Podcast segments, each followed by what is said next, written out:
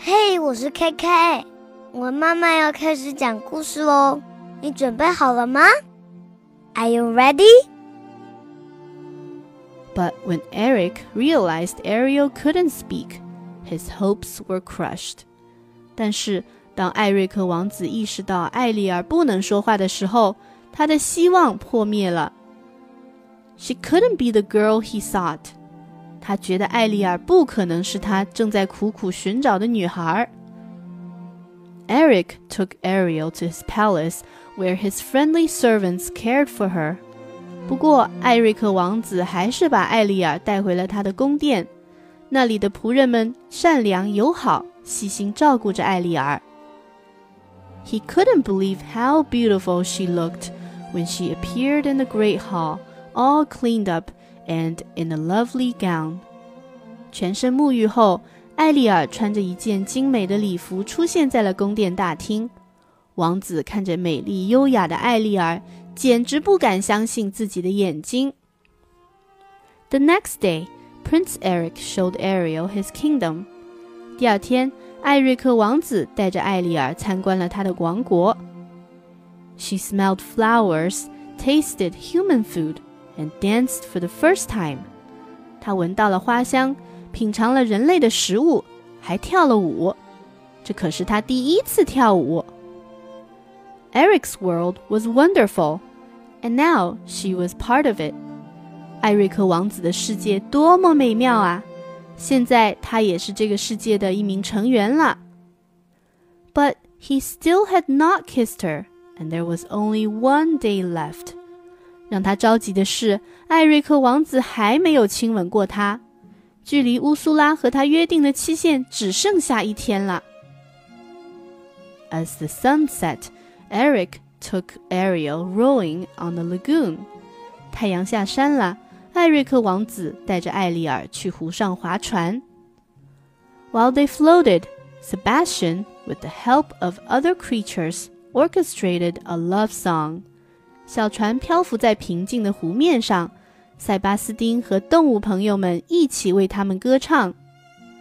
Prince Eric gazed at Ariel. He leaned closer, closer, their lips almost touching when 艾瑞克王子注视着艾丽尔的眼睛，两个人的脸慢慢的靠近了彼此。就在他们几乎要亲吻到对方的时候，意外发生了。Splash! Flotsam and Jetsam tipped the boat, toppling Eric and Ariel into the water. 扑通！弗罗扇和假扇推翻了小船。艾瑞克王子和艾丽尔一起掉进了水里。Ursula watched from her cavern。乌苏拉在她的洞穴里监视着这一切。That was too close, she said. It's time I took matters into my own hands. 他们差一点就亲吻到对方了，我亲自动手的时候到了。她自言自语地说。Laughing nastily, Ursula transformed herself into a beautiful young woman named Vanessa. 乌苏拉恶毒地大笑着，她把自己变成了一位名叫瓦内莎的年轻女士。 She wore a necklace with the shell on it that contained Ariel's voice. 她戴上一条贝壳项链，里面囚禁着艾丽尔的声音。Triton's daughter will be mine, she shrieked. Then I'll see him wiggle like a worm on a hook. 川顿国王的女儿将属于我，川顿国王最终 也会臣服于我。乌苏拉狂妄地尖叫着。Gazing at the stars from the palace balcony, Eric wondered if he'd ever find the mysterious girl with the beautiful voice. 艾瑞克王子站在宫殿的阳台上，眺望着夜空中的星星。他想知道怎样才能找到那位拥有美妙声音的神秘女孩。When he saw Vanessa and heard her singing, he instantly fell under her spell. 这时候，瓦内莎唱着歌出现在了他的面前。 艾瑞克王子立刻陷入了他的魔咒。Wake up! Scuttle flew into Ariel's room the next morning. 第二天清晨，叫醒了睡梦中的艾丽尔。醒醒！Congratulations, we did it! The excited gull squawked. 恭喜你，咱们成功啦！这只兴奋的海鸥叽叽喳喳地说。Eric's getting married today. 艾瑞克王子今天就要结婚啦，新娘肯定是你。Ariel's heart filled with joy. 艾丽亚的内心充满了欣喜。Eric was in love with her. 他知道艾瑞克王子深爱着她。 It was too wonderful to be true. 这一切就像做梦一样，让人不敢相信。But Eric wasn't marrying Ariel. 可实际上，艾瑞克王子要娶的人并不是艾丽尔。Rushing downstairs, she overheard Eric announcing his marriage to Vanessa. 知道了这个消息，艾丽尔急匆匆地跑到楼下。 他远远地听到了艾瑞克王子正在对瓦内莎诉说着结婚誓言。The wedding ship departs at sunset. Eric told Grimsby in a dull, lifeless voice. 艾瑞克王子用呆滞的、死气沉沉的声音对格林斯伯先生说：“婚船将在日落时分起航。” Ariel watched Eric and Vanessa board their wedding ship. 艾丽尔眼睁睁地看着艾瑞克王子和瓦内莎登上了他们的婚船。Her heart ached. 她心痛极了。She had lost her true love, and now she would never escape Ursula's clutches. 她失去了她心爱的人，并且再也无法逃脱乌苏拉的魔爪了。 Once aboard the ship, the sea witch gloated. 刚刚登上船的乌苏拉露出了一副沾沾自喜的样子。Her plan was working beautifully. 她的计划正在顺利进行。Soon she would rule the sea. 不久以后就可以统治整个海洋了。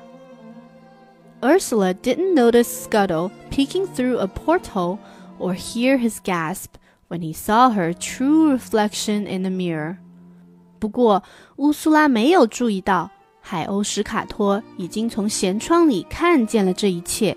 镜子里的影像让史卡托明白了，瓦内莎的真实身份是海洋女巫乌苏拉。Scuttle flew back to tell Ariel。海鸥史卡托飞回到艾丽尔的身边，语无伦次地说：“I saw the watch. I mean the witch watching the mirror.” He spluttered. 我看到女袜，哦，是女巫在照镜子。The prince is marrying the sea witch in disguise. 王子要娶的女人是海洋女巫伪装的。They had to stop the wedding，他们得想办法阻止王子的婚礼。But the sun was going down. They had to move fast. 太阳就要落山了， 大伙儿必须赶紧行动。The wedding had already started when Flounder and Ariel arrived at the ship. 他们赶到婚船上的时候，婚礼已经开始了。Eric stood in a trance before the minister. His eyes were dull and gazed. 艾瑞克王子在大臣们面前站着，神情恍惚，目光呆滞。 But Vanessa's gleamed with triumph. She was sure she had won. 站在一旁的瓦内莎露出了胜利的表情，她确信自己的计划一定能成功。but before Vanessa could say her vows, all the animals that Scuttle had rounded up came to the rescue. 就在瓦内莎将要说出结婚誓词的时候， 海鸥史卡托召集的动物朋友们都赶来了。A flock of bluebirds swooped down, pecking Vanessa and yanking her hair. 一群蓝知更鸟猛扑过来，狠狠地啄着瓦内莎，拉扯她的头发。while pelicans, seals, starfish, and dolphins joined the attack. 鹈鹕、海豹、 海星和海豚也都加入了战斗。 Get off me, you slimy! Vanessa screamed as Scuttle yanked a shell necklace from her neck. 放开我，你们这些讨厌的！瓦内莎发出了刺耳的尖叫声。海鸥史卡托一下子扯掉了他脖子上的贝壳项链。It flew through the air and shattered on the deck. 项链掉在甲板上，摔成了碎片。Ariel's voice flowed back to her. 艾丽亚的声音终于恢复了。Eric, she spoke at last. 她轻轻地喊了一声：“艾瑞克。” Eric was suddenly released from the spell. 艾瑞克王子从魔咒中清醒过来了。You're the one! he exclaimed, looking at Ariel. It was you all the time. 他看着艾丽尔，惊喜地说：“你就是我要找的女孩。这几天我一直在找的人就是你。” Get away from her! Vanessa screamed. 离她远点儿！瓦妮莎尖叫着。Before Prince Eric could kiss Ariel, the sun sank beneath the horizon. 就在艾瑞克王子要亲吻艾丽尔的时候，太阳沉到了地平线以下。You're too late! Vanessa shouted triumphantly as Ariel became a mermaid again. 艾丽尔又变成了美人鱼。瓦内莎胜利的大声咆哮：“啊哈！已经太迟啦！” With the flash of lightning, Vanessa transformed back into Ursula and dragged Ariel into the sea. 一道闪电划过，瓦内莎变回了海洋女巫乌苏拉。 她把艾丽尔拖进了深海里。Eric went after Ariel. 艾瑞克王子一边追赶着艾丽尔，一边大声喊：“I'm not going to lose her again!” he shouted. 不，我不能再失去她了。Suddenly, King Triton appeared brandishing his trident. Ursula, let her go! 突然， 川顿国王挥舞着他的三叉戟出现了。他大声命令：“乌苏拉，放开他！” She's mine now, Ursula replied, showing him Ariel's contract. 乌苏拉拿出艾丽尔跟他签订的契约，得意地回答：“她现在已经属于我啦。” We made a deal, of course, she added. 我们曾经做过交易，当然，她接着说，I might be willing to make an exchange. 也许我愿意再跟你们做个交换。To save his beloved daughter, Triton agreed to take Ariel's place. 为了救回心爱的女儿。川顿国王同意用自己换回艾丽尔。Now he would be Ursula's servant forever。从现在开始，他将永远是乌苏拉的仆人。Ariel watched, horrified, as her father turned pale and began to shrivel away。艾丽尔惊恐地看着自己的父亲一下子变得苍老干瘪。Ursula began to grow larger and larger until she towered above the sea. 乌苏拉变得越来越庞大，直到完全笼罩了整个海面。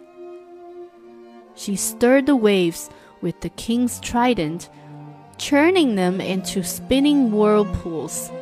她拿着国王的三叉戟，搅动波浪，让海面形成剧烈旋转的漩涡。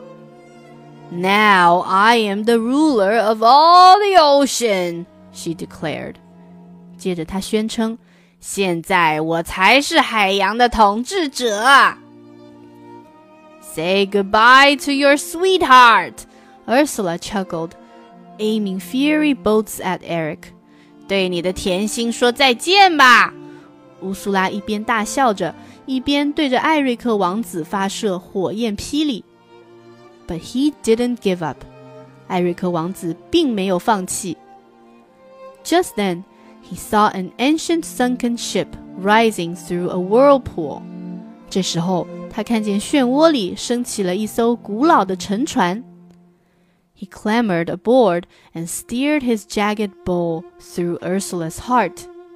艾瑞克王子驾驶着这艘沉船，把锯齿状的船头狠狠地撞向乌苏拉的心脏。With a howl, the sea witch disappeared beneath the waves. 随着一声哀嚎，海洋女巫乌苏拉消失在了波浪中。Her spell was broken. 她的魔咒破灭了。Her power had ended forever. 她的力量永远消失了。King Triton and all the poor, unfortunate souls she had tricked were free at last. 川顿国王和所有被女巫欺骗的不幸的人， 都重新获得了自由。But Ariel was a mermaid. 不过，艾丽尔仍然是一只美人鱼。And Eric would always be a human. 艾瑞克王子也永远是人类。King Triton watched his daughter gaze longingly toward the shore and her true love. 川顿国王看着女儿，渴望地注视着岸上心爱的人。 With a sigh, he touched his trident to the water, and Ariel became human once again. 他拿起了他的三叉戟，轻点海面，艾丽尔又一次变成了人类。Ariel's friends and family cheered as Ariel and Prince Eric wed. 在朋友和家人的欢呼声中，艾丽尔和艾瑞克王子结婚了。 At last, she was part of the human world she loved. 艾丽尔终于来到了她所爱的人类世界。And she would live there happily ever after. 从此以后。他和王子会永远幸福的生活在一起。The end。谢谢大家收听。如果你想要听到更多的双语绘本故事， 请关注我们的微信公众号 “KK 的一家”，就可以找到我们了。I'll see you next time. Bye.